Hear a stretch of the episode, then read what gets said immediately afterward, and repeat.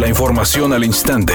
Grupo Radio Alegría presenta ABC Noticias. Información que transforma.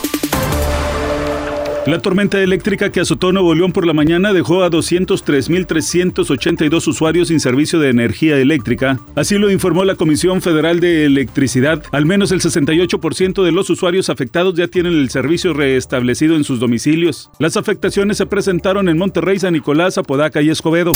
Después de más de dos semanas que se realizaron las elecciones en Nuevo León, el ex candidato a la gobernatura del estado por la coalición PRI-PRD, Adrián de la Garza, reapareció junto con el alcalde de Apodaca, César Garza. A través de una foto que el presidente municipal compartió en redes sociales, se les observa en un restaurante. César Garza escribió que se reunieron para charlar principalmente acerca de ellos y de cómo fortalecer su amistad.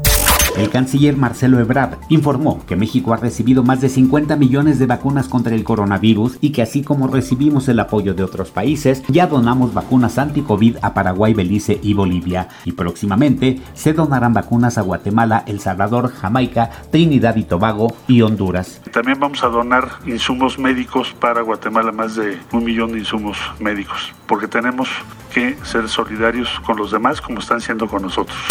Editorial ABC con Eduardo Garza. Y ya para salir los diputados pretenden cambiar la ley para quitarle al gobierno de Samuel García las facultades para nombrar a los directores de agua y drenaje, red estatal de autopistas, Metrorrey, Cimeprode y el Instituto de Movilidad. Caintra, Coparmex, ONGs, grupos políticos han dicho que es un error lo que pretenden hacer los legisladores, pero ellos siguen firmes en darle para adelante a este agandalle de dependencias. Eso sería una intromisión legislativa en la división de poderes.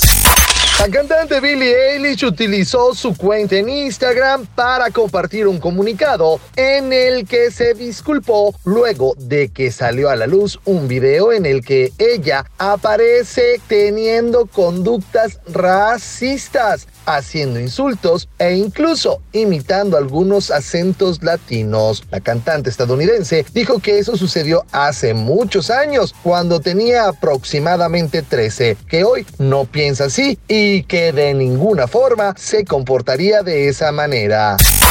Se presenta fuerte carga vehicular en la avenida Gonzalitos de sur a norte, mucha precaución. También se observa tráfico lento sobre la avenida Juárez, esto debido a un vehículo que se encuentra descompuesto casi en la incorporación a la avenida Constitución. Mucha precaución a quienes circulan por la avenida Chapultepec en el sur de la ciudad. En su cruce con la calle José María Flowells hay trabajadores realizando obras en el sitio, tráfico lento en la zona. Por favor, tenga mucho cuidado al conducir y no utilice el celular mientras lo hace. Temperatura en Monterrey 26 grados centígrados. ABC Noticias, información que transforma.